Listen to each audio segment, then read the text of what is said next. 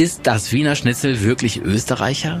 Wie hat der Döner die Welt erobert? Wer zum Teufel kommt auf die Idee, vergorenen Kohl zu essen? Und was hat es eigentlich mit den New Yorker Dackelwürsten auf sich? Herzlich willkommen zum Podcast Topfkino, einer kulinarischen Weltreise im Pocketformat. Ich bin Olaf de Hade, Koch, Reisejunkie und Genussmensch. Jeden Donnerstag stelle ich euch in einer neuen Folge einen internationalen Foodklassiker vor und erzähle seine Geschichte. Kein Designer-Food, keine Sterneküche, sondern authentische und vor allem verdammt gute Gerichte aus aller Welt. Von Kimchi bis Wiener Schnitzel, vom Hotdog bis Döner Kebab, von Partei bis Carbonara und, kleine Warnung vorab, dieser Podcast macht Appetit. Aufs Reisen und aufs Essen.